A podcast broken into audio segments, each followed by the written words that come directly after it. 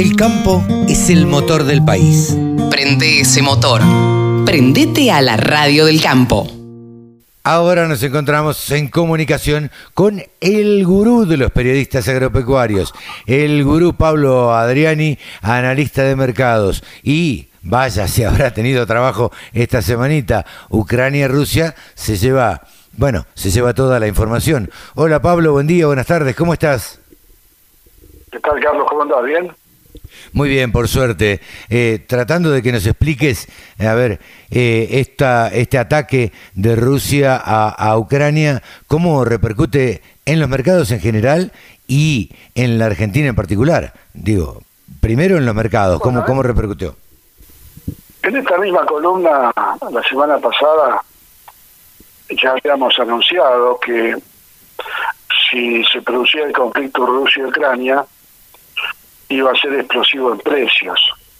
Claro, sí, sí. Cosa que realmente ocurrió eh, eh, a la madrugada del, jueves, cuando Rusia invade Ucrania, eh, el, el, mercado de Chicago nocturno empezó a tomar las noticias internacionales y, y fue consolidando límites de suba el límite de suba para que los productores que nos escuchan eh, sepan de qué se trata es cuando el mercado sube el límite máximo permitido permitido por día.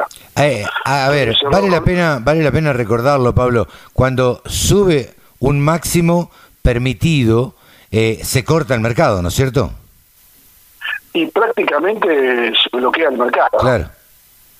Porque no se hace ninguna operación, y, y porque nadie sabe la incertidumbre el día después. Entonces, subió, el, el maíz subió 35 puntos, casi 14, eh, 15 dólares, el trigo había subido 50 puntos, 18 dólares, la soja había subido 80 puntos, 28 dólares. Pero fíjate que en el mismo, que en el mismo momento que Chicago sube 28 dólares a la apertura después del conflicto con Rusia, eh, va evolucionando la jornada y termina cerrando un dólar abajo. Ah, o sea que bien Chicago, de Chicago subió 28 dólares a la apertura y durante la jornada después cerró 29 dólares abajo. Claro. O sea, perdió los 28 que había ganado y un dólar más. Y un dólar, más. Esto fue porque los operadores de Chicago se dieron cuenta que Rusia participa en el mercado mundial de, soja con un millón de toneladas solamente, de un comercio global de 160 millones. A ver, si déjamelo interpretar. Al principio se asustaron todos y dijeron, a la pucha vuelan los mercados, esto va a producir una suba grandota y empezaron a subir. Y después empezaron a analizar y dijeron, ¿cuánto influye Rusia en la soja? Muy poquito, y entró a bajar, a bajar, a bajar, tanto es así que cerró un dólar más abajo. Claro, después el mercado, los operadores entraron a evaluar la, letra chica, ¿viste? Cómo participa Rusia en, en, el mercado global de soja. Ese por un lado. Por otro lado, el trigo, que había subido 50 puntos, casi 17, 18 dólares, eh, tenía, tenía lógica esta suba el límite de trigo porque Rusia y Ucrania son los primeros exportadores mundiales. Mundiales, claro, claro. De trigo. Entonces, una y importan 60 millones de toneladas. Entonces ahí tenía lógica la, suba del trigo al límite, pero resulta que después, Carlos, no sé qué análisis estarán, habrán hecho, pero empezaron a, a investigar un poquito más y el día posterior, que fue el viernes, ayer, sí Chicago perdía, perdía en trigo más de 75 puntos. O sea, había subido 50 y el jueves y el viernes perdía 74. O sea, que se dio vuelta como que no pasó nada. No sé si me entendés. Sí, sí, sí, sí, queda claro. Un día nos tenés que...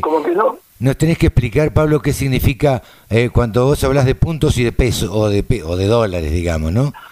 Eh, pero pero otro, lo dejamos para otro día. No, pero los puntos son centavos de dólares por bushel. Ah, ok, Listo. Es que, es la, que es la medida de, de, Estados Unidos en el precio de los commodities. Esos centavos de dólares por bushel, vos lo multiplicás por un factor y te da dólares por toneladas. Entonces, 30 puntos en maíz, 30 centavos de dólares por bushel, son 2, 13 dólares por tonelada. Claro. Para redondear. Ok. Bueno, entonces, el trigo, segunda sorpresa. El maíz, que había iniciado una suba de 15 puntos, 15 dólares, terminando 7 dólares arriba, el viernes perdía los 14 dólares que había ganado el día anterior. O sea que, ¿cree que te diga la verdad? Es como que en dos días volvimos a foja cero. Claro, digo, en dos días, en dos días todos tenemos la noticia de la guerra y en los mercados no pasó nada, porque subió y bajó a lo mismo que estaba. Claro, incluso con un poquito menos en el caso del trigo y en el caso del maíz. Entonces yo me pongo un poco a analizar por qué pasó esto. Y la respuesta puede ser por el lado de que la operatoria del Mar Negro no se vio resentida o evalúan que no va a estar resentida. Porque todo el conflicto de Ucrania y Rusia se ubica sobre el, este de Ucrania, con la frontera con Rusia, todo lo que es Kiev, que es el centro de Ucrania, y, esa es la zona de conflicto. Claro. El conflicto no está en el Mar Negro. Claro. No está en las terminales portuarias. Los rusos, que son inteligentes, eh, no tiraron misiles a las terminales portuarias.